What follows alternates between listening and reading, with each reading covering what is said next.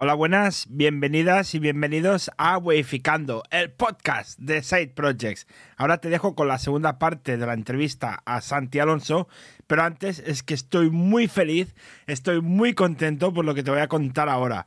Y es que dos oyentes de, de que son miembros del grupo de Telegram, te dejo la- el link para unirte al grupo de Telegram en las notas del episodio, se unieron para crear magia, para hacer magia, para hacer algo estupendo.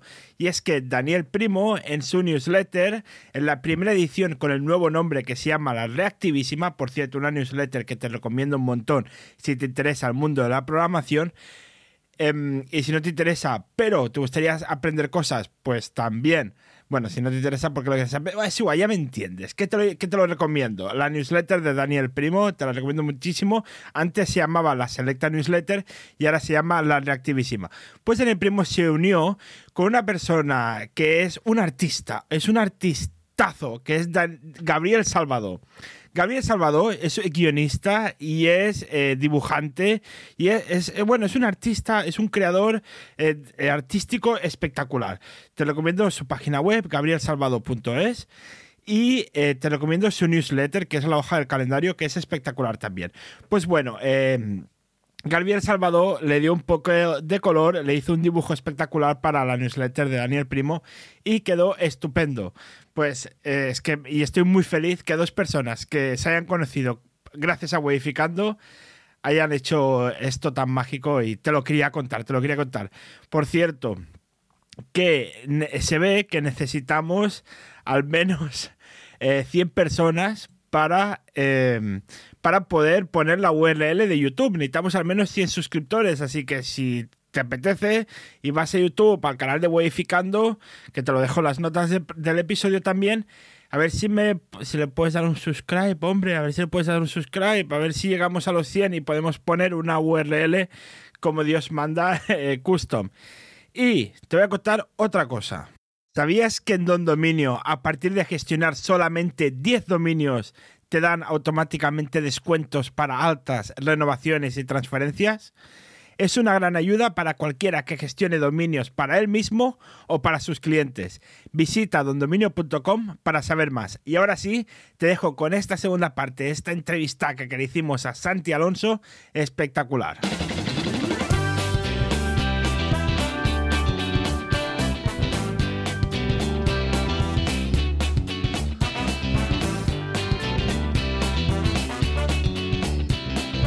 Esto es Webificando, el podcast de Side Projects. Hoy con el gran Santi Alonso, de la newsletter Automatistas.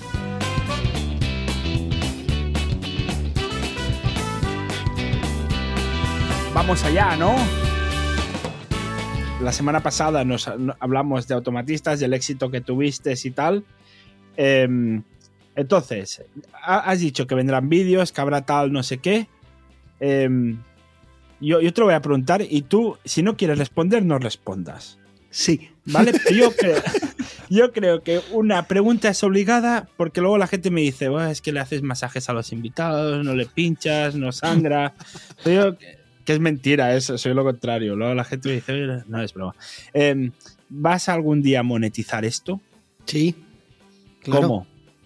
Eh, ¿O no habrá lo puedes formación, explicar todavía? Habrá formación. será Habrá una- formación. Habrá Vale. formación y habrá otra cosa.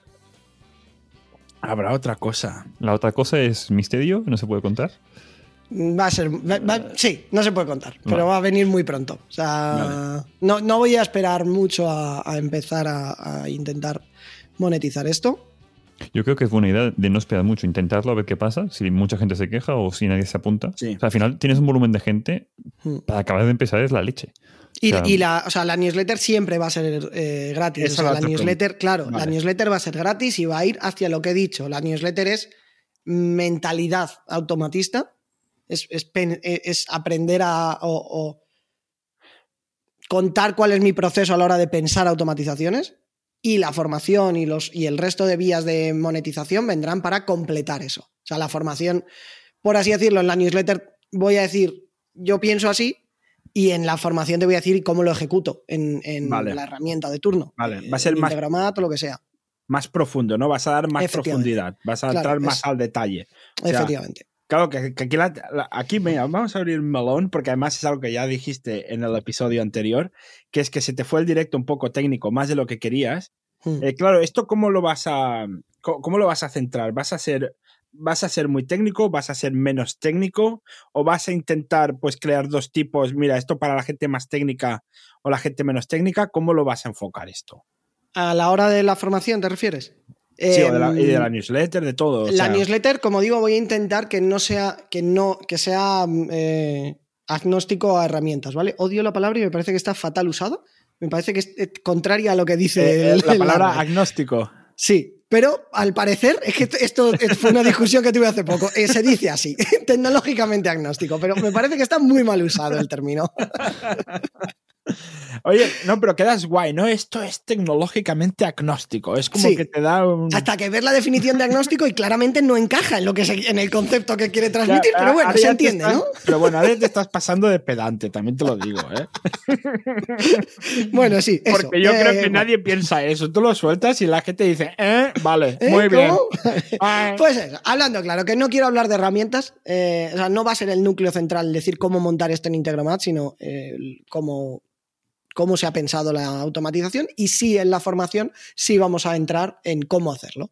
Y Vale. seguramente, ya así como anticipo, eh, empiece por primeros pasos, empiece por la gente que, como decía la semana pasada, eh, me he cansado de decir que Integromat tiene una curva de aprendizaje muy empinada, ¿vale? Pues vamos a hacer que no lo sea.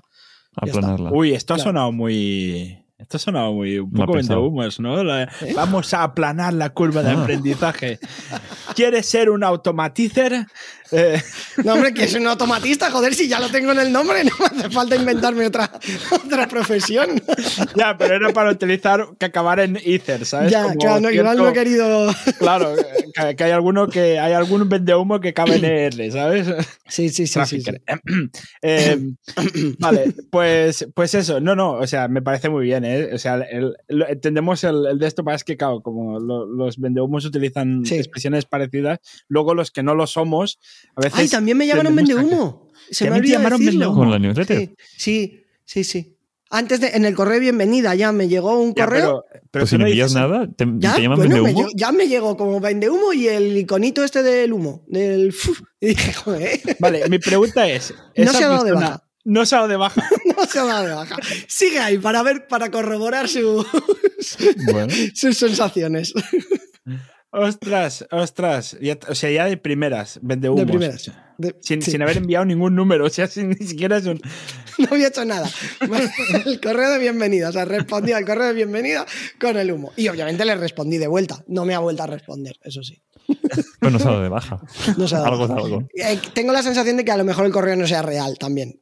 Era un correo de, de Gmail, Ah. pero. Dime que le has respondido con un GIF de un, de un, de un, de un indio americano haciendo señales de humo. No me acuerdo lo que le respondí, pero creo que fui un poco irónico en mi, en mi respuesta. Asómate a la ventana que verás las señales. Eh, vale, a ver. eh, entonces, eh, la, la formación esta que, que- que va a venir y tal, que no va a ser vende humo, sino que va a explicar las cosas como son. A ver, si a alguien no le interesa, pues que no sé. eso- O sea, a ver, no, no, no, no hay nada más. O sea, va a ser tal. Tal cual. Va a ser en plan, eh, va a ser en plan eh, curso cerrado, tipo Gumroad, que lo ven, que lo, lo subes y lo vendes y tal, o va a ser tipo membresía. ¿Tienes algo pensado? Te estoy ah, preguntando demasiado. ¿Cómo va? Está- estás preguntando todas las cosas que están ahora mismo eh, Vale. eh, eh, en tu cabeza? ebulliendo en mi cabeza ahora mismo. Eh, sí, ¿Quieres, no si quieres abrimos responder. consultorio, ¿eh? Si tienes dudas y, y quieres que, a ver, somos dos patanes, pero quizás te podemos, te podemos intentar, al, al menos que Sí. sea por el, por el viaje este. ¿Cómo es en castellano? El, eh, es que siempre me sale en catalán, el viaje de confirmación. ¿Cómo se dice? El El sesgo, ¿no? sesgo de confirmación. Es que siempre me sale. Es que Eh, en no inglés sabía es cómo se decía en catalán. Claro, en inglés es vías y en, y en catalán es Ah, vías. claro, es verdad. Bueno, vayas, ¿eh? Vayas, vayas, ¿eh? Vayas, vayas. Em, Que, entonces, claro, a lo, mejor, a lo mejor te ayudamos con tu bias de con, de, con el sesgo de confirmación ¿eh? también. Si quieres abrir consultorio, ábrelo. Entonces, estás pensando, ¿no? Todavía si vas a Sí. ir por. Si es que hay alguna idea por ahí, hay alguna idea un poco loca y que no. O sea, hay cosas. Yo te diría, no sé cómo va ese tiempo, pero que no sea consultoría como tal, o sea, que no tenga soporte. Que pongas el curso y ya está, puedes decir algo. Pues si no, se te va a comer un- con tanta Bueno, gente que se apuntada. Si se apunta mucha gente al curso, mm, no sé yo. Bendito problema también. Sí, Ya. también, también es verdad. No, pero igual sí hay alguna, a lo mejor un curso por cortes al principio cortito y de grupo pequeño para validar también el, el producto y ver si la gente está contenta y tal. Y ahí sí habrá soporte y tal. Y luego a lo mejor hacer algo cuando ya el curso esté más maduro. Más eh, dejarlo. Esto es un poco eh, también estrategia sabandígero, estrategia nudista, ¿no? O sea, hacerlo, hacer como plazas limitadas. que entre la A, gente... a ver, aquí el formato, eh, como voy a hacer spam de otros.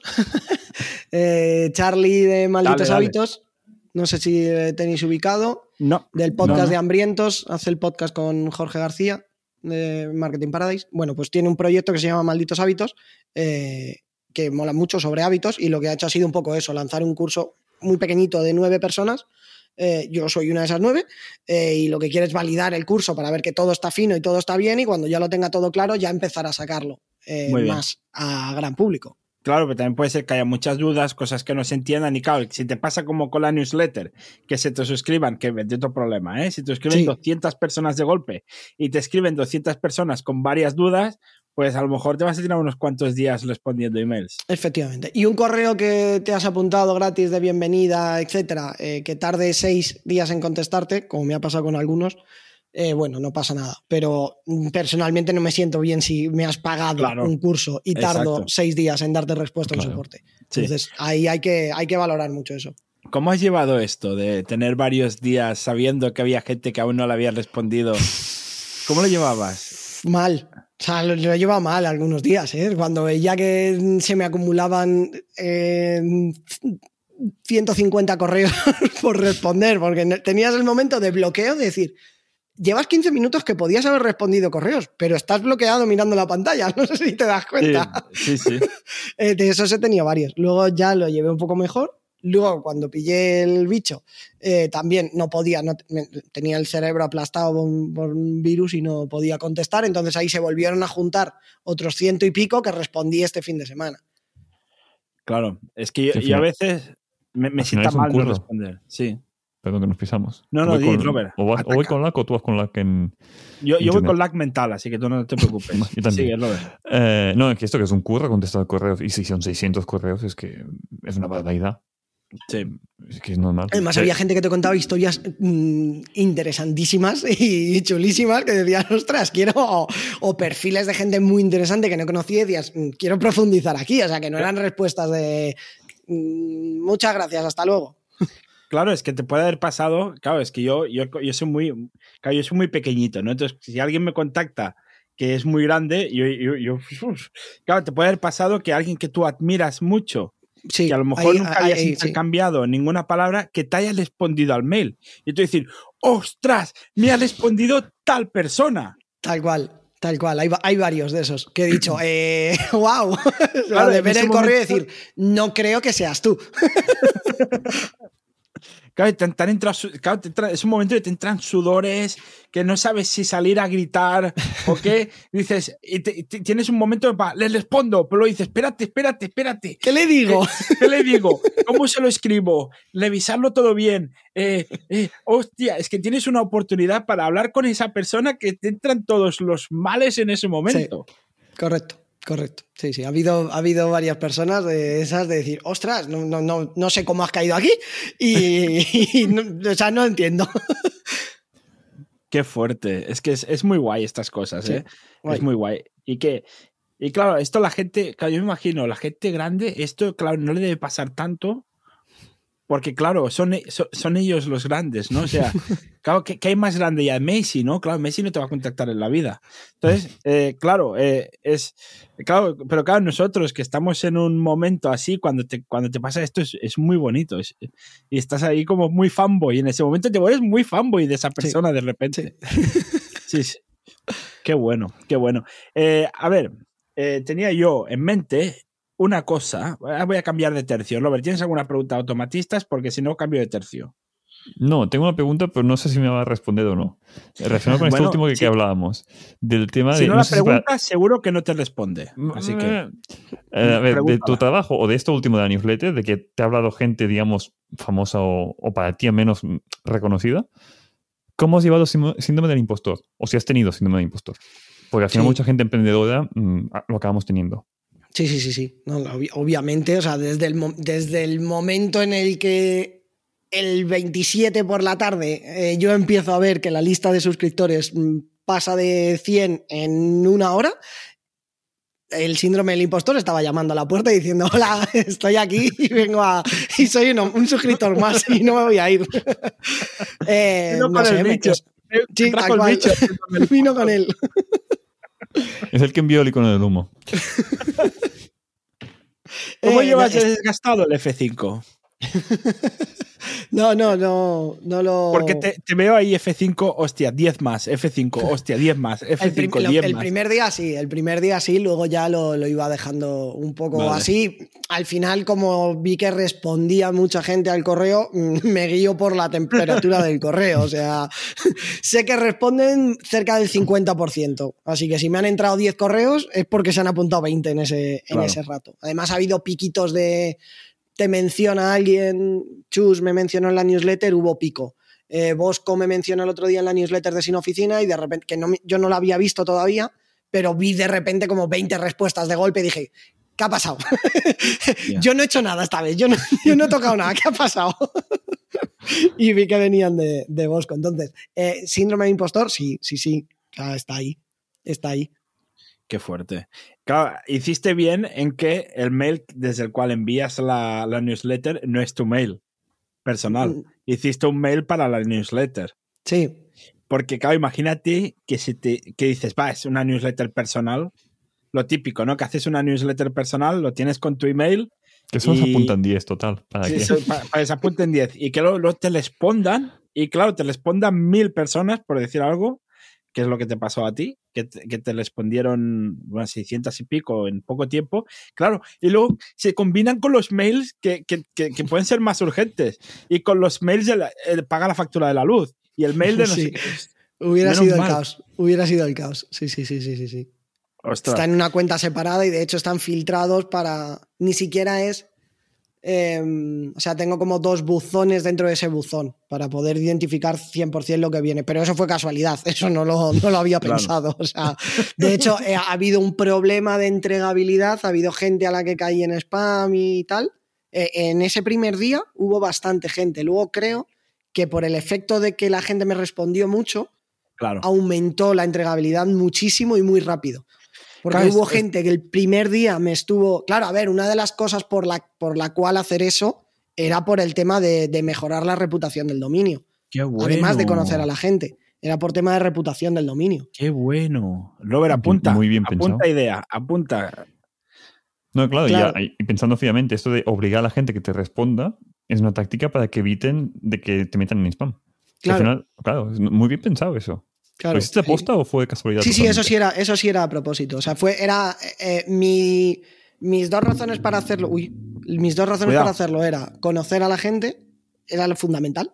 Y, el, y, de- y después conseguir eso, es decir, ganar reputación. El problema que hubo fue que, como bendito problema de crecimiento muy rápido, el dominio era muy nuevo, se enviaron muchos correos muy rápido y el primer día sí hubo gente de confianza, porque claro, en ese primer momento la gente que se apuntó sí era más de confianza, que me dijo, eh, oye, me ha llegado spam, no me ha llegado el correo, mm, ¿qué pasa? Y dije, está todo bien a nivel de dominio, pero es un dominio muy nuevo que ha enviado 400 correos en dos horas. Entonces, mm, eh, mal. Y yo ahí empecé a sudar y dije, uff, igual hay un problema, pero creo que como empezó a responder la gente a la que sí le llegó, ese filtro se fue bajando. Y Claro. ahora yo creo que viendo las cifras, mm, no creo que haya mucha gente a la que le haya caído en, eh, a la que le esté cayendo en spam.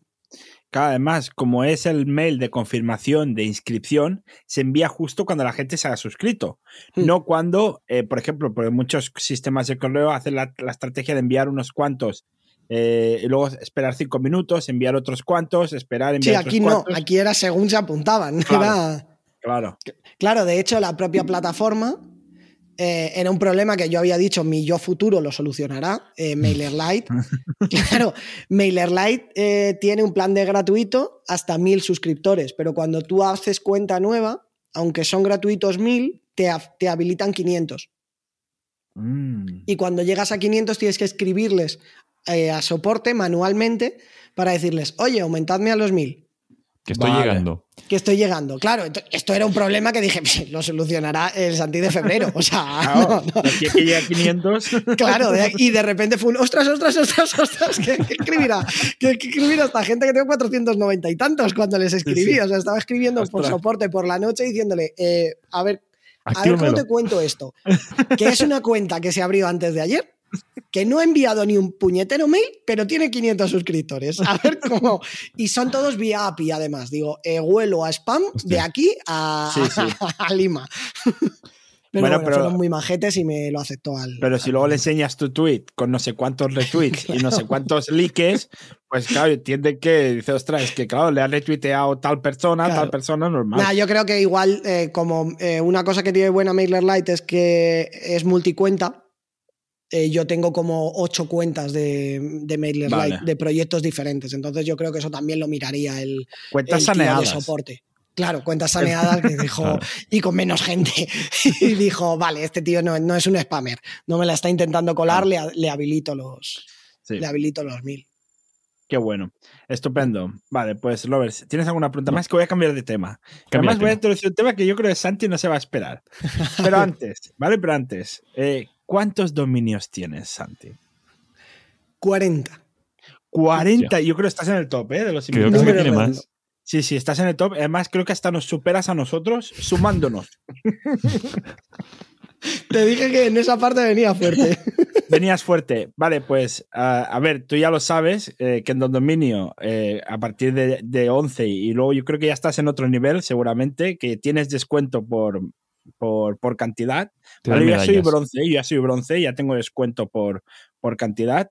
Y además, que dice, ostras, es que me, me cuesta, me- mira, es, mira, estoy escuchando, estoy viendo y me, y me faltan dos dominios para llegar al bronce. Es que tengo toda la solución, porque tienes el código de Weificando. Con el código weificando.com, perdón, no, lo estoy diciendo dom. mal. Ah, ese es. Weificando DOM, tienes un punto .com o un .es al 30% de descuento y lo puedes utilizar dos veces. Es un truquillo que te digo yo. Y si dices, vale, me falta el hosting, pues mira, con el plan básico que dices, mira, es que no necesito mucho porque quiero validar un proyectillo. Pues mira, el plan básico que está muy bien, eh, tienes un código de descuento que es el Weificando Host, un 30% de descuento en el plan básico cuando lo des de alta.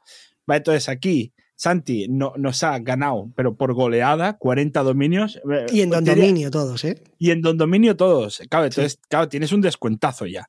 Tienes un, ya te sale el dominio, casi te lo regalan. Cuando ya casi te paga Don Dominio por crear, por crear do- dominios. Eh, estupendo, estupendo. Tendríamos que hacer, ¿te acuerdas en Top Gear? ¿No- ¿Tú veías Top Gear, Santi? Sí, sí, Eh, he visto. ¿Se- ¿Os acordáis que había como un tablero. De cuando Ah, hacían la competición del coche, del coche barato, que traían los una famosos vuelta rápida. Exacto, y tenían como el tablero, pues teníamos que hacer algo así con, con los dominios de la gente, irlos apuntando en, en un tablero y de momento sabemos que Santi está en el top, o sea que esto es- Joder, esto es- Yo venía con la, con la- la esperanza de decir, igual no estoy tan enfermo, pero tengo que decir que tuve más en- antiguamente, o sea, ya, y ahora tengo poco, ¿no? sí, o sea, 2000, 2009 o así y tenía más Ah, dominios. qué susto, pensaba que en 2000 dominios. Digo, joder, sí No, que no, tiene no, no, menos. no, no. En el año 2000 2008, 2009, 2010, en esa época, mm, igual sí había, sí tenía 60, 70 dominios. La Ostras. pregunta es, ¿cuántos tienes activos? O sea, ¿qué tienen web realmente? Uf, pues de esos 40, bastantes. A ver, muchos, eh, porque son combinaciones, son Vale, sí. singulares, son otras extensiones, etcétera. Entonces no hay Vale. tantos proyectos. Pero creo que hay muy pocos muertos, ¿eh? Mm, Que no, Vale. tengan, que no tengan nada. Tendría que mirarlo. Eso. Sí, Es que a mí me pasa tener dominitis, de que, ah, tengo esta idea, cojo el dominio. Y intento mm, limitarme porque antes era, un, era una Sí. fiesta esto.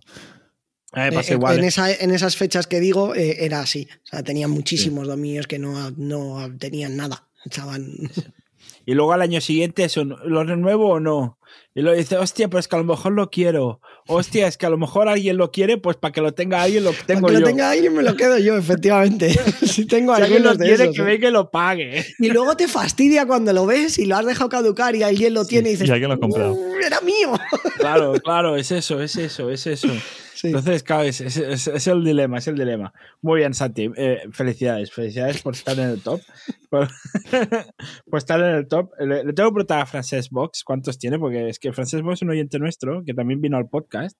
eh, Tiene dominitis entrevistamos. aguda. Tiene también. dominitis también Mm. y, y no sé si estarías tú, porque claro, en aquella época no lo preguntábamos, lo de cuántos dominios tiene, entonces no sabemos. Pues habría que preguntarle por Twitter o algo. yo- se lo Eh, tengo que preguntar por el grupo de Telegram, modificando.com barra Telegram, eh, para, ya se lo, por él está allí, ya se lo preguntaré. Vale, eh, cambio de tema, cambio de tema completamente, porque es que tú tienes una integración que es que es, es muy fuerte, Lover, ¿eh? fíjate al nivel, al nivel enfermizo que tiene Santi con las integraciones, que tiene integración con el Kindle, que él coge una frase del de, de lo que lee el libro y se lo convierte en un tweet Hostia, vale, no, sí. y lo tuitea desde el Kindle. Y Es esto lo hace, porque lo- además vi que alguien te lo preguntó, ¿cómo lo Sí. haces esto? Y, y lo leí que, que explicabas cómo lo hacías. Vale. Eh, ¿Cómo lo haces?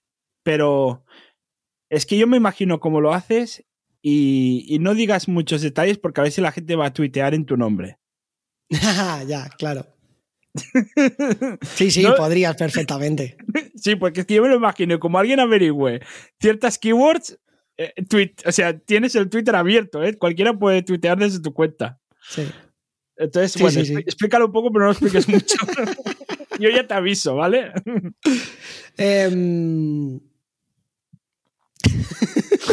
¿No lo habías pensado o qué? ¿No lo habías sí, pensado? sí, sí, sí, lo había pensado. Bueno, está- estoy pensando cómo corregirlo, porque eh, es, es fácilmente corregible. Créate, créate una cuenta de mail que nadie la conozca, hombre. Créate una cuenta de mail. Sí, no, no, no, no, no, o sea, usando lo que, lo que se debería usar, lo que pasa que era un rollo meterlo así. Em, es un mail hook de Integromat, en el fondo, eh, utilizando la función de, de compartir por email que tiene, que tiene Kindle. Yo selecciono una frase, comparto por email, se lanza a un mail hook de Integromat que coge la cita y lo tuitea con un hashtag eh, concreto y ya está. Tengo pendiente evolucionar ese, ese escenario Pa- para, que no te Para- hackeen en Twitter, por ejemplo. Además de para eso, no, para sacar pasta. Eh, Para revenderlo, ¿no? Para revender la idea. para de, no, para coger y añadirle el enlace al libro, Claro. de donde Ah, lo he vale, sacado. claro. Meterle el Ah, el afiliado enlace de, de Amazon. afiliado. Claro, meterle el enlace Vale, de afiliado y sacarlo, porque eh, ya he descubierto cómo lo podía hacer. Cuando monté esa, esa automatización, que fue hace tiempo, eh, no veía la manera de extraer el título del Vale, libro. Cuidado. Y A ver, se puede. un aviso. Primero, bueno. A lo, a lo mejor lo vas a decir tú, Robert, dilo, dilo. Porque creo que vas a decir lo mismo. Dilo, dilo. Bueno, no, yo dos cosas. La primera es, yo pensaba que sería en plan un bot en Telegram y lo compartes en tu grupo de Telegram privado solo contigo y de ahí Podría cogí el título. también. No Postmail, pero bueno, es, es viable igualmente. Y la otra es el tema de la. Kindle puedes enviar por mail, por Telegram. Es En la compartir. Kindle puedes, el botón de puedes compartir. pero en la Kindle puedes compartir por Telegram. Ah, eso no lo sé. Claro. Sí, es un botón de compartir. Es que ahora mismo no sé qué, qué opción. Ah, no, claro, pero están dando aplicaciones dentro del Kindle. No, claro, sé es que si- Kindle Ah, no tiene. Claro, es que Kindle Sí. es muy basiquillo, ¿eh? Tiene mail y verdad. tiene mail para que te puedas enviar PDFs que te has bajado de internet. Y gracias, y gracias que Mm. tiene eso. Pero poco más, ¿eh? No, no tiene mucho más. También es verdad. Vale, y lo segundo, de, mm, el tema de afiliados, eh, básicamente yo. un. A ver cómo digo. Con el ID del libro o con el título, pues vas a hacer la búsqueda. O directamente enviarlo a una página del listado de Amazon con el tag puesto detrás. O sea, puedes enviarlo al producto directamente o a un listado de todos los libros. Sí, el problema es que el correo que. No sé si os habéis enviado alguna vez una cita de una, No. una mención de un libro. Claro, no, no, es, no es tan sencillo. El enlace que te viene. O sea, te viene. eh, he visto. Es que no me acuerdo la frase, pero viene como he visto un libro, esta frase en un libro y me acuerdo de ti. O sea, como la típica taza Mm. de las vacaciones. eh, y viene debajo un fragmento de puedes leer un fragmento de este libro en este enlace. Y no te lleva al producto de Amazon, sino que te lleva a la vista previa del fragmento de Kindle. Vale. Y puedes ver como las 10 primeras páginas del libro. Entonces, lo que sí he visto es que ese enlace tiene el ID del producto, Claro. entre otras mierdas, pero tiene el ID del producto que es el mismo ID de la URL de Amazon. Entonces es sacarla de ahí y construir una con el enlace de, de Amazon. Vale, si haces Vale. un, un split del, del enlace, acabas teniendo el ID. El ID, con el ID ya lo metes con tu ID de afiliado y ya sí puedo sacar ese enlace. Pero la primera vez que lo vi fue un cago en la leche. No viene el enlace de compra, viene el enlace de, de ver el fragmento. Vale, de leer el Vale, pero fragmento. ¿En la URL viene el ID o está en la URL cuando la abres se muestra el ID dentro de la web? Em, en la URL cuando abres el enlace. O sea, en la URL que, le- que recibe el, desde el webhook, del mailhook, sale ahí, dentro de la URL sale la ID del libro. No, Vale, es lo que digo yo. Te hace falta cargar la Ah. web para ver el ID. Ah, tienes que cargar la web. Ostras. O sea, eso se complica, pero entonces tienes que ah, leer el HTML. Es No, sí, eso, leer. eso- de- eso no se complica. Lo que se complica es que Amazon te bloquee porque detecta que es un bot que intenta leer la URL. ese es el miedo que tengo, es efectivamente. Ah, claro. claro. Yo, yo es que no soy tan listo. Entonces, yo, yo pensaba que, que a Amazon no le iba a gustar porque vas a poner enlaces de afiliados a tu triple por Twitter. Porque sorprendentemente funcionan muy bien esos tweets. Sí, pero en teoría por temas legales no le gustan a Amazon. Ya. Claro. En redes sociales supuestamente no se puede, pero mucha gente lo hace. Sí. Es igual. Pero funcionan muy bien. Sin tener enlace, o sea, solamente con lo que hago ahora, que es lo que, lo que dices tú, Abel, de poner la frase y el tuiteando desde Kindle, sorprendente sorprendentemente funcionan muy bien. Siempre tienen muchos likes y, y interacciones y tal. Y a mí me hace mucha gracia porque, claro, yo a lo mejor estoy leyendo, en- no lo veo. Cuando estoy leyendo no estoy viendo el móvil, entonces Claro. yo leo, mando esta frase y a lo mejor luego me levanto a las dos horas y miro el móvil y digo, ah, coño, claro, el tweet de la frase que había puesto. de- Claro, claro. del Eh, libro. Yo dos apuntes también del tema de afiliados. Supuestamente a Amazon no le gusta compartir, o sea, que, que pongas un enlace afiliado en redes sociales, pero tampoco le gusta que lo pongas en mails directamente. Mm, Lo digo por el tema de newsletter, supuestamente no le gusta si no detecta de dónde viene la persona, ya. ¿vale? Eso para saberlo. Y después es, creo que se lo comenté a Bel hace no sé cuándo, que en algún lado vi que había gente que lo publica en Twitter respondiendo a influencers con mucha audiencia cuando salían en un, por ejemplo, en Twitch, salen que están con una cámara o con un micrófono. Pues retuitean o contestan diciendo, hey, que el micrófono que tiene Ibai creo que es este. Sí. Y ponían un enlace a Amazon. Y se ve que les funcionaba. Había gente que hacía clic allí. Como Ah, van a volumen, pues alguien acaba comprando algo. Sí, yo sí he visto de. Lo, he- lo he visto a gente diciendo como trucos de. Hmm. A ver, eh, no me importa ni que me cierre Amazon la cuenta de afiliados porque me- igual me da 5 euros al mes. No te da ni con suerte. Claro. Es más por el, la gilipollez de. eh, ¿Podremos sacar esto? Claro. Ah, pues sí. Claro. Claro, es, es más como un challenge personal, ¿no? ¿Podría acabar haciéndolo? Sí. Tal cual. Es, es un poco lo del perder el tiempo que decíamos. De, porque esto a lo mejor no me va a servir de nada hasta que un cliente me diga, eh, tengo una herramienta que no se puede conectar con nada. Que no tiene API, que no tiene webhooks, que no tiene nada. Y te dice, y de repente te dice, lo único que me llega un email con la información. Digo, ah, espérate, que son lo mismo que hace Amazon Claro. cuando me mande una cita. Solamente tenemos que estar leyendo este email y de aquí sacar este patrón y este tal y, y ya lo tenemos integrado. A-. Ahí es donde perder el tiempo te hace ganar dinero. Exacto. Lo único que tengan cuidado que si que pongan palabras clave difíciles de descifrar, porque si no luego la gente le puede, enviándole mails activa otras cosas, ¿sabes? Sí, Eh, sí. Claro, es que yo el otro día lo pensaba, cuando lo leí, cuando te leí el tweet dije, se lo voy a sacar, se lo voy a sacar porque cuidado, porque tengo que Se avisar. soluciona poniendo directamente el, el mail hook. Nadie Sí. tiene narices a sacar una dirección de mail hook de, de Integromat porque es un chorizo de este tamaño. O sea, No, y luego también lo puedes filtrar, que solo si lo recibes desde esta cuenta determinada. Sí. O sea, puedes filtrarlo, pero claro, a veces hacemos las cosas sin pensarlas. Nos parece sí, muy sí, lógico. Sí, a ver, cualquiera pondría que lo reciba solo desde esta cuenta determinada. Hasta que alguien no lo haga. Cualquiera lo haría hasta que alguien no lo haga. apuntar. Eh, corregir escenario. Lo estoy apuntando, ¿eh? Antes de que me hackeen. Antes de que alguien me hackee la cuenta, que no me apetece, que está muy bonita ahora mismo. Vale, si, si te cajean después, si te, si, si te hackean después de directo no soy yo, te lo prometo, porque Ya, yo, ya, yo acabo ya, directo me voy a cenar, ¿eh? Yo acabo directo y me voy a cenar y me la suda bastante todo, ¿eh? Así que yo no seré. De hecho, espérate, que voy a pausar, me has, me has rayado y voy a pausar el puto escenario. Ay, qué cabrón. Lo siento, ¿eh? Lo Eh. siento haberte rayado de esta manera, pero es que... No sé si aquí también tengo récord, pero estaba viendo ahora mismo en mi cuenta principal de Integromat tengo 140 automatizaciones programadas ahora mismo. Unas pocas. Bastantes, sí. O sea, 140 escenarios. Escenarios, sí. ¿Cuál es el más complicado que tienes? Si es que lo puedes contar. O el más complicado que has hecho en general, quizá de un cliente. Esa Buena pregunta me la han pregunta, hecho Robert. varias veces y nunca y siempre contesto la misma mierda.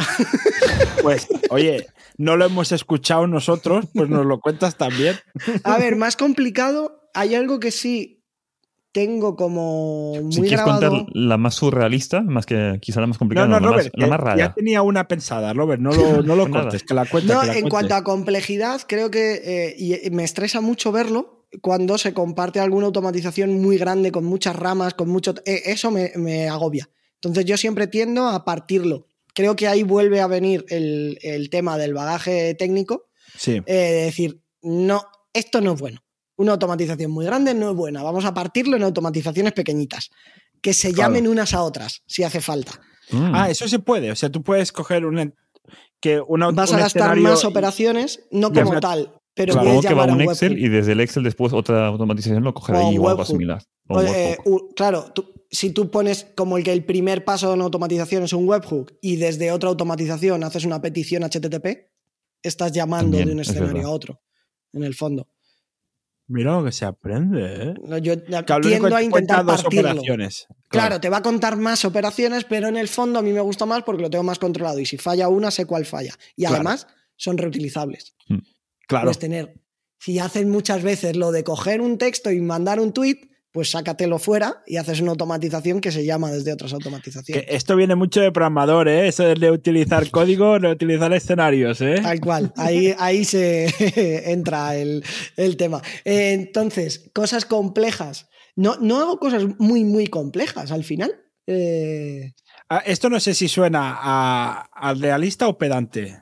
Cuidado, ¿eh? ya, ya, Cuidado sé, sigues. lo Ahora sé, cuidado cómo sigues. Lo sé, lo sé, lo sé, lo sé. O sea, porque las estoy pensando en complejidad de eso, de muchos pasos o, o- o mierdas así. Vale, una que tengo para mí mismo, que creo que sí es compleja. eh,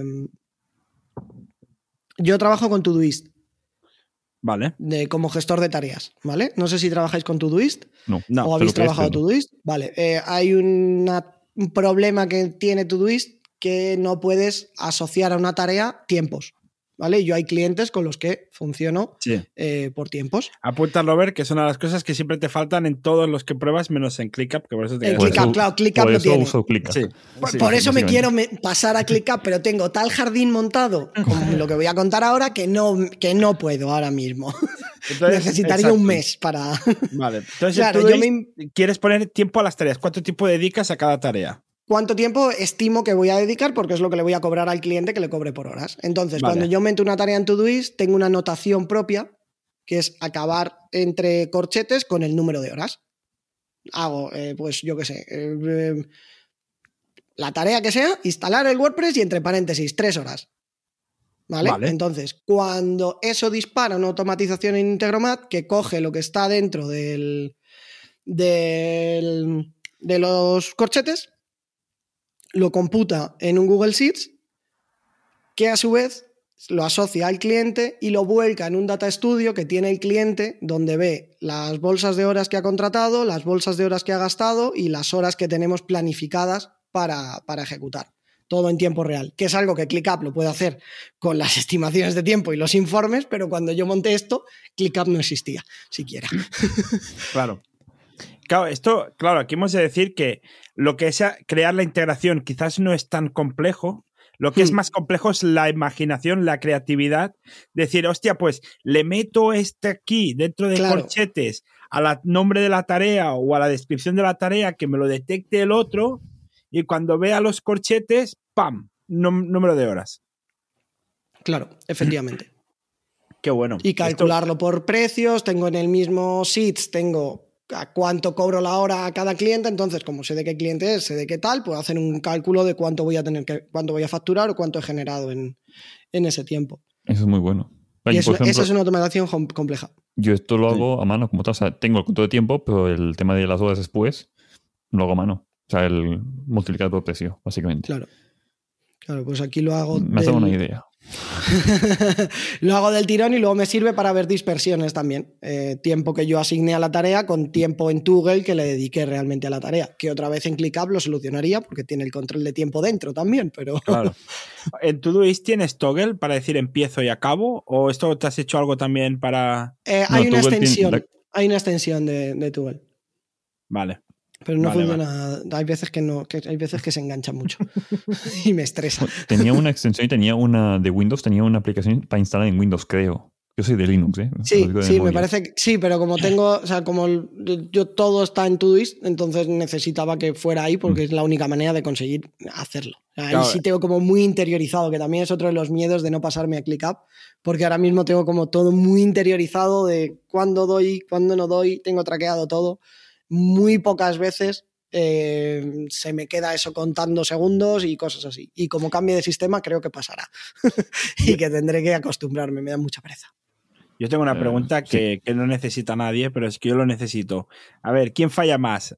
La, la, lo del Todoist, la, el, el plugin este, ¿quién falla más? ¿El plugin o tú que te olvidas de darle? Eh, no, no, no, yo, no le, yo siempre le doy. O sea, tú no te olvidas nunca. Tú siempre. Mm, prácticamente nunca. Vale, ¿Cómo has llegado a ese momento? Porque yo, yo es que sería imposible. Yo me olvidaría cada dos por tres de darle. Mucho, mucho, mucho tiempo. Ya, ya lo tienes automatizado, ¿no? Tengo muy o sea, tengo un mecanismo mental de, de irme y, y- y darle. O sea, es como, no sé, no, es, es automático en mí. Antes, Vale. o sea, es que yo recuerdo que mi primer Toggle era manual. Eh, cuando yo trabajaba en agencia, eh, llevaba el control de tiempo, eh, teníamos pizarras de, o sea, pizarras, mesas de cristal y pintábamos en las mesas. Eh, eh, teníamos un rotulador y pintábamos en las mesas y molaba mucho.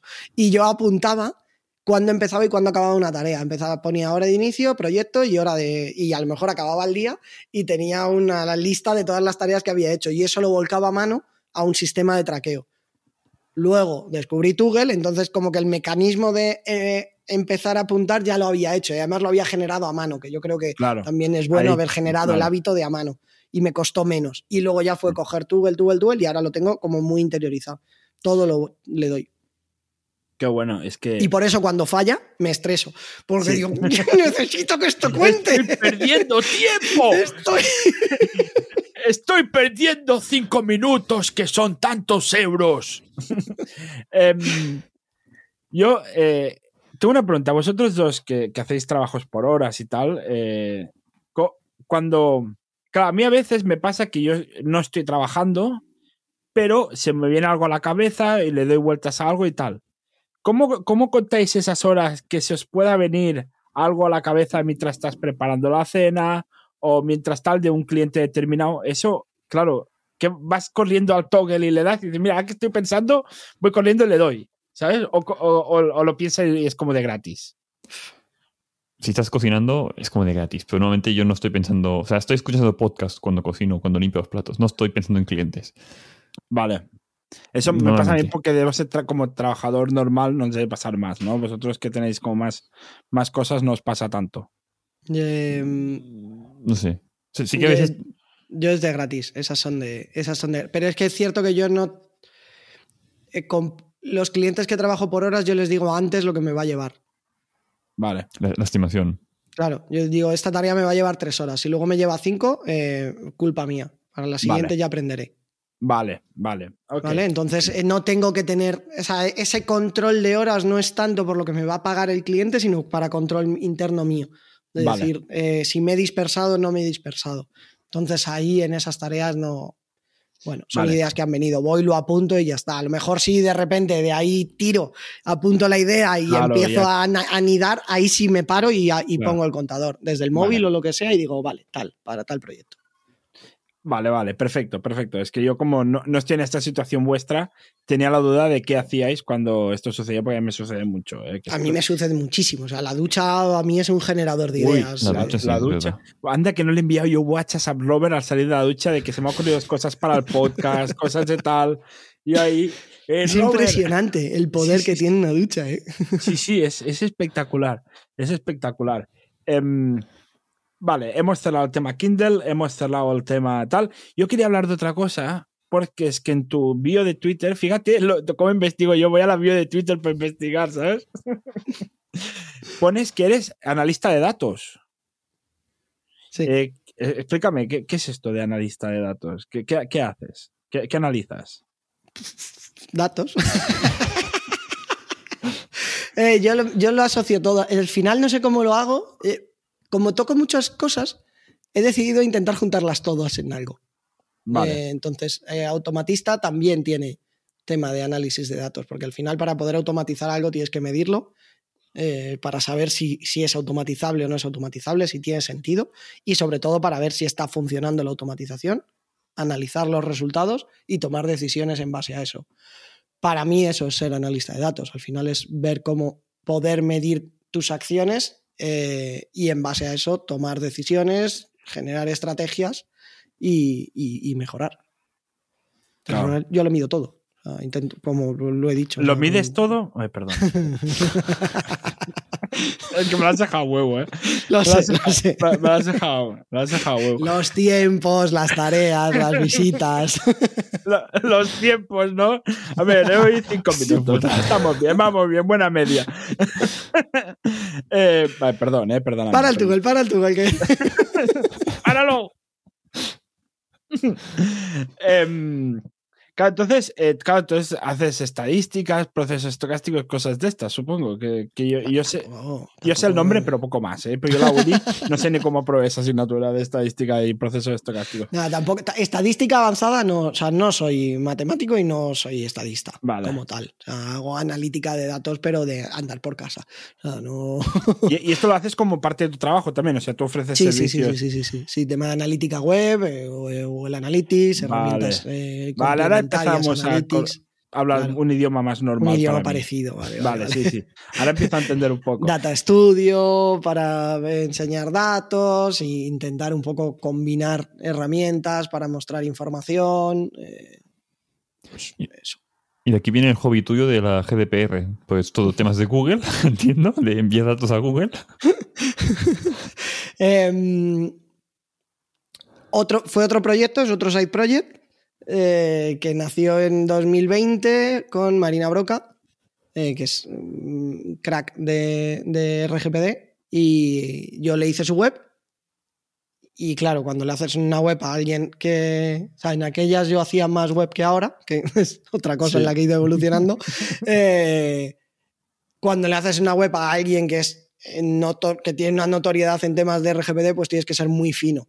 Y Claro. cuando, claro, aplicamos todos los cambios y tal, y, fue, y de ahí, aparte que nos llevábamos muy bien y nació una amistad, fue un... mm, me cuesta mucho encontrar a gente que haga haga esto bien. bien. que haga temas de RGPD. Y yo dije, joder, al final, pues aquí hay una necesidad que cubrir.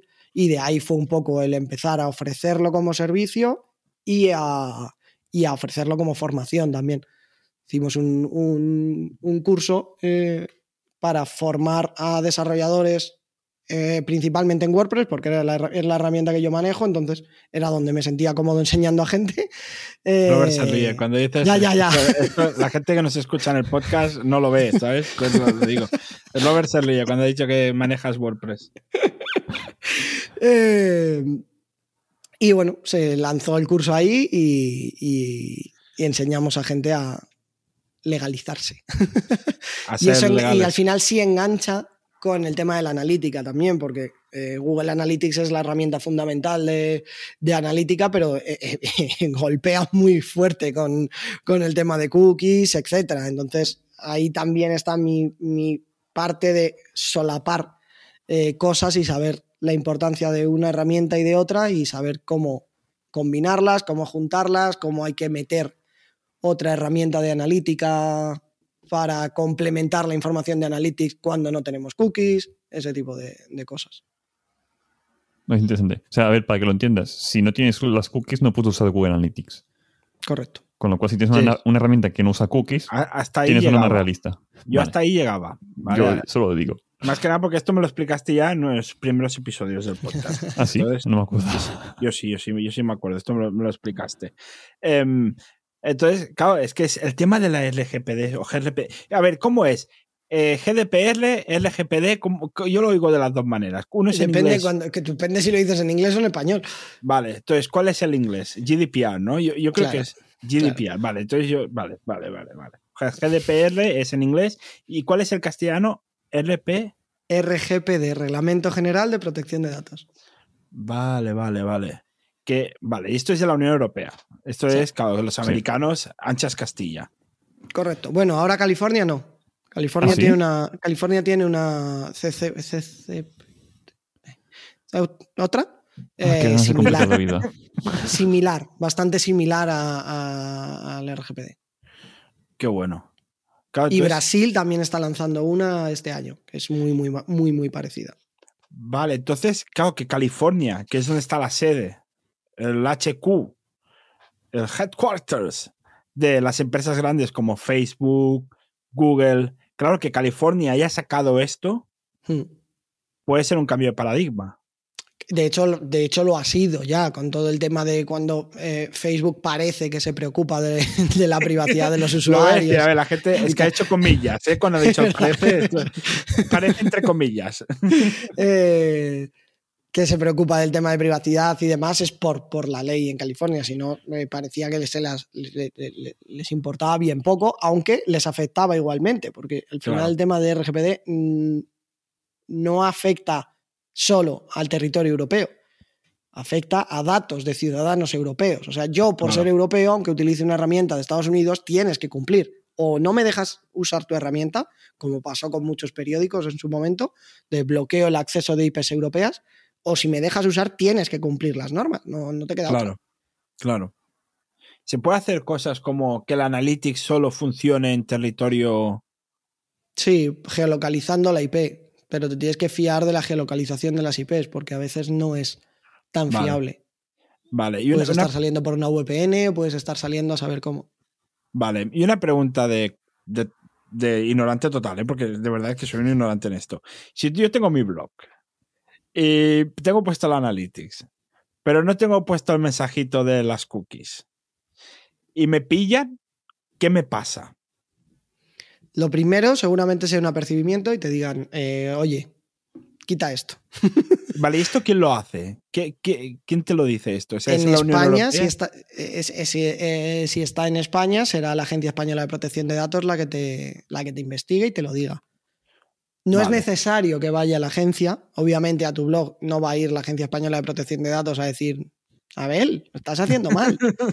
Pero si Robert le da por decir, Abel lo está haciendo mal, la Agencia Ya. Española de Protección de Datos tiene la obligación de en algún momento investigarlo. Que Hay un chivato, básicamente. Claro. Otra cosa es que tengas suficientemente faena como para investigar un blog de una persona determinada, porque Claro. a lo mejor están con un follón con Amazon, por ejemplo. Sí, pero hubo un tiempo... Pero si son eh, empresas, la competencia puede putearte de, hey, que la competencia mm, no ha puesto el banner. Uh, gue- guerrilla de trincheras entre empresas con la GDPR. finales de 2019, primeros de 2020, el- el- lo- la gracia de todo esto es que las sanciones son públicas. Hay un buscador de sanciones donde tú puedes ver en qué eh, la gente y, y hay algunos casos muy curiosos. O sea, y hay veces que un mal SEO pues hace que cuando busques el nombre de una empresa aparezca antes la sanción que le ha caído de RGPD que su web. Y eso es un, poco, eso es un poco- eso es un poco malo. Sí, sí, claro, Si ven que te han malo, caído sí. mm, 2.000 euros porque no, o Por sea, ya no son los 2.000 ostras. euros, es la reputación y lo que te puede, lo que te puede pasar. Pero ese sería otra historia. Pero finales de 2019, primeros de 2020, hay un boom de sanciones pequeñitas, de 800, 1.200 euros, pequeñitas, pero que joden. O sea, a mí me caen Sí. 1.200 euros de multa y me, tanto, y me- sí, sí, sí, sí, y me jode. Eh, a ferreterías. A ferreterías. Se liaron a hostias. El, el nicho de ferreteros eh, es, es, es- es- O sea, se iban denunciando unos a otros. O sea, No, todos no, la no- no quiero decir que sí, pero sí. O sea, eso, yo lo incumplo también, pero es igual que le jodo al otro. Claro, o sea, eh, cuando ves que hay 10 sanciones de ferretero seguidas, dices, "Oye, a ver, no creo que no creo que porcentualmente esto esté así. Es porque alguien decidió sancionar ahí a tope, Vale, y ya está. denunciar a tope. Entonces, claro, yo tengo una pregunta que no sé cómo hacerla, si por un lado o por el otro, ¿vale? La pregunta es, ¿qué tenemos que poner? O sea, ¿qué, qué, qué es, con qué tenemos que poner lo de GPR, GDPR? Pero yo creo que es más fácil con eh, hasta dónde no hace falta poner GDPR, el, el aviso de cookies de GDPR. Si no utilizas cookies eh, De terceros. de tercero, bueno, eh, sí, cookies publicitarias o analíticas, no hace falta que, que pongas Vale. aviso de O cookies. sea, si tú tienes un WordPress limpio, sin ningún analizador de datos, no tienes eh, formularios de captación de datos, no tienes No tienes nada. Stripe tampoco, porque Stripe mete sus cookies. Pero esa es técnica. La cookie de Stripe no hace falta notificarla. Ah, ¿no? Ah, es, vale. es una no cookie, es, es obligatoria. No recoge datos y es eh, en realidad es una cookie para anti-spam y tal. Y, y aunque es de terceros, no es de tipo técnico. No, pasa nada. O sea, no es, ni- no es necesario ni notificarlo. Lo puedes poner en tu política de cookies, pero no hace falta. Vale. Y en los plugins, ¿tú que eres de WordPress? Eh, a mí lo de. Drupal me da igual, el, el hombre de aquí abajo.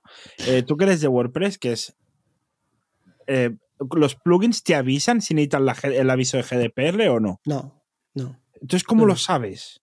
¿Lo tienes que imaginar o qué? Porque, claro, si- Hombre, tú tienes que ser consciente. O sea, hay plugins de cookies que tienen autobloqueadores.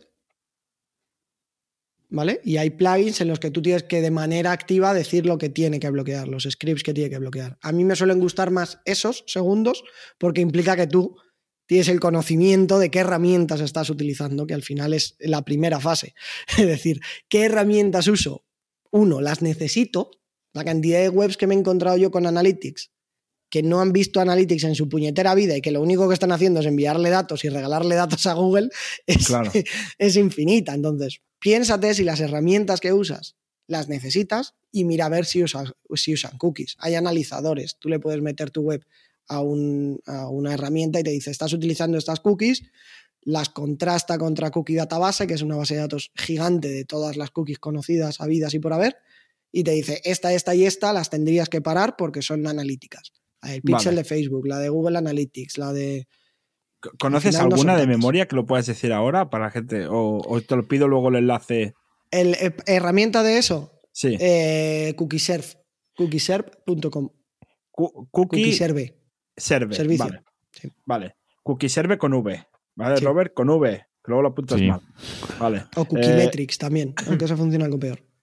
Vale, perfecto. Eh, Pues muy bueno aquí, porque es que yo soy el típico que, o sea, a ver, eh, es lo típico, que te haces un blog, que dices, ah, pues pongo el Yoast, pues pongo el, el Akismet, pues pongo el no sé qué, el no sé cuántos. Pues porque sí, pues porque sí, porque te dice un podcast de marketing digital que te irá bien para, para tal, no, el de Yoast no te dice bien, eh, te dice otros, pero bueno, es igual, ya me entiendes el, el ejemplo. Entonces, pero no te lees qué, ne- qué requiere y tal, y, y claro, cualquier día te viene la, la, la LOPD y te dice, bueno, usted, eh, que tiene aquí un incumplimiento de la- y es que es un blog que le he puesto cuatro plugins, ¿sabes? Entonces, esto es peligroso. Sí, no, no suele ser tan así. Al final, No, el que usa cookies lo sabe. Una pregunta. No, no, no, no. Una pregunta. A ver si tú lo sabes. Usando mm, el Google Tag Manager, Sí. que uno de marketing tiene acceso y que añada desde allí el pixel de Twitter o el pixel de Facebook. Eso incumple la Sí, GDPR. Claro. Pues en la web no se pone nada porque el de marketing lo ha hecho porque le ha salido del coño. Porque Ya, publicidad. A ver, el de Ahí sí, no vas a tener Sin control. insultar a nadie, ¿eh? O sea, simplemente por marketing. desconocimiento, ¿eh? Por- porque puede ser desconocimiento, ¿vale? Sí, sí, es desconocimiento seguramente, pero esto de que usan una herramienta que no hace falta un programador, bueno, ya me linchan siempre en todas partes. Eh, pero esto de que, mm, cuidado, o sea, no, es que Facebook me pide poner esto, ya, pues que quizá no te hace falta, o, o si Hmm. te hace falta, mm, te hace falta también poner unos textos en la web o un banner de cookies. Yo en ese caso me, me pongo, pongo el parapeto mucho antes. O sea, si, si yo voy a tener control en Tag Manager, hago una implementación eh, decente. Que es, de- es decir, bloqueo las cookies de cada una de las herramientas en Tag Manager. ¿Vale? Si yo no voy a tener control en el Tag Manager, lo va a controlar un equipo de marketing diferente, pongo la barrera mucho antes. Y es decir, que es el código de Tag Manager el que se carga o no si has aceptado o no cookies. También. Como sé que alguien me la va a liar allí o la puede liar, eh, lo paro antes. Directamente. O sea, eh, si no aceptas cookies, no cargo Tag Manager. Vale. Estás perdiendo que puede ser que tengas etiquetas en Tag Manager que no usaban cookies. Ya, pero prefiero prevenir antes Sí. que liarla. Sí, sí. Esto, esto es, esto es muy interesante. ¿eh? Esto es- vaya manera de acabar el episodio con, con algo tan interesante. ¿eh?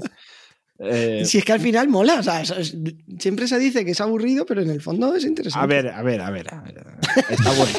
¿vale? O sea, que es un poco interesante. Vale, ¿lo hago interesante yo? Ah, Exacto, tú lo Sí, haces. porque yo no.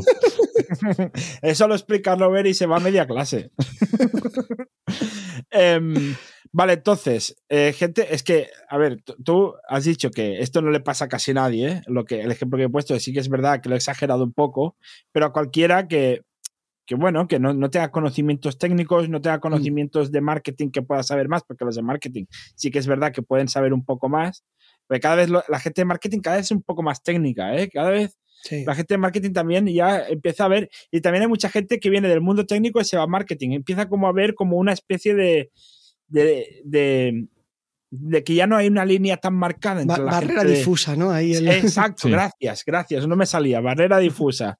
Eh, entonces, claro, ya muchas cosas ya se sobreentienden y saben y tal, pero claro, a lo mejor puede haber alguien que, que esté probando esto de hacer un side project o de hacer un blog que nunca lo ha hecho en su vida, que a lo mejor tiene, yo qué sé, no, no quiero meterme con gente más mayor, pero a lo mejor tiene sesenta y pico de años, que no tiene por qué saber de esto, no tiene por qué.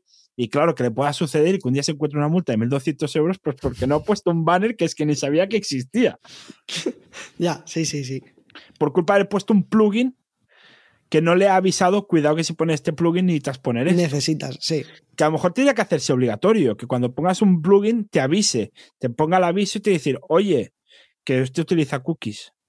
A ver, en el fondo, eh, la normativa deja abierta la opción a que debería ser el navegador el que controlara eso. Es el navegador el que tendría que tener la gestión de cookies y, tener, y no tener cada webmaster que estar implementando el banner, sino que sea el navegador el que implemente un banner para todos. Eso la estaría gestión muy bien. global. Sí. Pero aquí entran dos problemas. El navegador es, Google, básicamente. Ese es el primer problema, es el conflicto de intereses. Claro, el, el navegador es Google. Google jamás va. O sea, no, hasta que no le den otra liana a la que agarrarse para él seguir sacando pasta y datos, eh, no va a hacer nada. Lo del flock y es peor que lo de las cookies, pues Ya, nada. el flock ya se lo han tumbado. Ya se lo han tumbado, ya le han dicho que no. O sea, ese sería otro melón para. el Flock para ha hecho de flop, ¿no? Ha hecho flop. O sea, la, la teor- la- la- la historia del flop fue bonita porque mandaron y dijeron, vamos a hacer esto. Lo leímos, yo lo leí y dije, "Eh, esto Bueno, sirvió para hacer muchos podcasts y, mucho, Sí. y muchos vídeos de YouTube, muchos tutoriales. y Sí, para esto sí, sirvió, sí, ¿eh? efectivamente. Gente monetizó gracias al flop. Sí, sí, Este, sí, claro. Pero Google, eh, la Unión Europea dijo, eh, ¿me lo mandas? Pinche, Me gustaría echarle un ojo. por lo no que sea. fío. No sé por qué, no me fío. Por lo que sea, tú mándame, tú mándamelo. Y dijo Google, toma, te lo mando. Y dijo, mm, No ¿tienes, huele algo, ¿tienes algo un poquito más técnico de cómo vas a montar esto? Porque a mí me, a mí me chirría. Y se lo volvió a mandar y ya dijo, eh, no. A ver, a ver cómo te lo digo, Google. Eh, no, con esto no vas a ningún lado tú. Esto es peor. O sea, que tienes más datos que antes. No, esto no, esto no va bien. Entonces tendríamos que conseguir un, un navegador que no dependiera de Google. Agnóstico. Agnóstico a Google. Eso es. Claro. Y eh, el ver, segundo problema es la deuda tecnológica. Eh, no puedes, aunque hay un porcentaje mínimo de gente que no entre con navegadores modernos, eh, no puedes jugar a esa gente que pasa, a esa gente que se joda y le metemos cookies a tope. No, a eso Claro. da igual. Estás obligando a la gente a actualizarse a la última versión de sus navegadores para que tenga el bannercito de turno. Entonces, Claro. ese es un problema también. Es verdad, es verdad. Es que estamos en.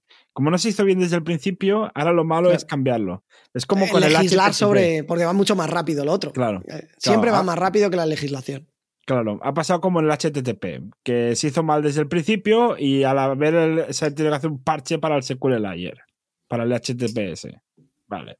Muy bien, yo con mi tema, aquí cada uno, cada loco. Aquí cada uno, cada loco con lo suyo.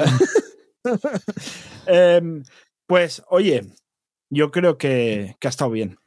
Yo creo que, Yo creo que lo podemos dejar por horas. hoy. Sí, lle- llevamos, claro, son dos episodios de una hora cada uno. Ha, ha dado para mucho esto, ¿eh? Ha dado para mucho. Eh, hemos aprendido un montón. Eh, yo creo que habrá gente que le habrá explotado la cabeza de lo mucho que habrá podido aprender, porque es que de verdad, de verdad, hemos aprendido a hackearte el Twitter, hemos aprendido cómo te ha ido con la newsletter, cómo te ha ido con el directo, hemos aprendido cosas de Integromat, de Zapier, de, de que Integromat es mejor y por qué, hemos aprendido de... Es que hemos hablado de tantos temas que parece que hayamos empezado hace dos semanas a grabar el episodio. Ha sido espectacular. Eh, agradecimiento eterno, eterno. Voy a parar primero el podcast, recuerda que, luego en el directo todavía no paramos, eh, son cinco minutos más, nada más. Hoy era rápido. Em, gracias por todo, eh, gracias por, por todo lo que nos has explicado, gracias por... Es que te has dejado, o sea, lo has dejado todo, por ser sincero, por ser honesto, por explicarlo todo, por no vendernos humo, aunque haya gente que se lo piense, pero no, no vende humo, no, no, ¿vale? De momento. De momento. de momento. Le faltan unos cuantos miles de seguidores en Twitter para vender humo. No digas de este agua no beberé. Em, entonces, ahora vamos a cortar el podcast, pero eh, dejo que tú tengas la última palabra en el, en el podcast. Eh, entonces, si quieres decir lo que quieras, tú puedes vender lo tuyo, saludar a alguien, saludar a, a tu familia. o- no, yo, cuando tú me di, cuando tú acabes, yo corto de grabar el episodio del podcast. Pero es, es tuyo. Es el tiempo que necesites.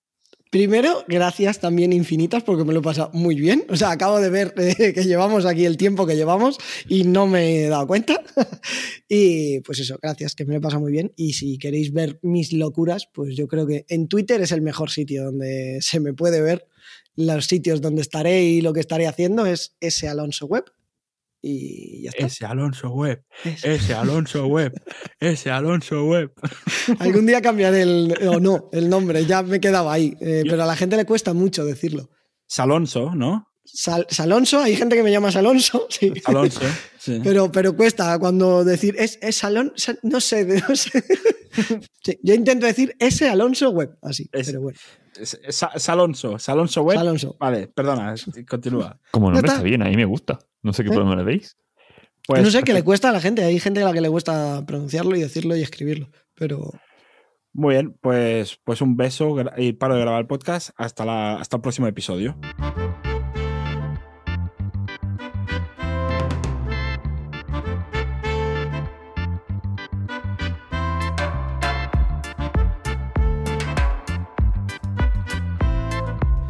Y hasta aquí el episodio de hoy. Gracias por estar ahí una vez más y por quedarte para escuchar todo el episodio. Eh, espero que te haya gustado. Y la semana que viene tienes a alguien espectacular. Te lo voy a decir enseguida, pero antes recordarte que con Don Dominio, a partir de gestionar solamente 10 dominios, te dan automáticamente descuentos para altas, renovaciones o transferencias. Y si quieres una ayudita para llegar a esos 10 dominios, tengo un código de descuento para ti que es Wificando DOM.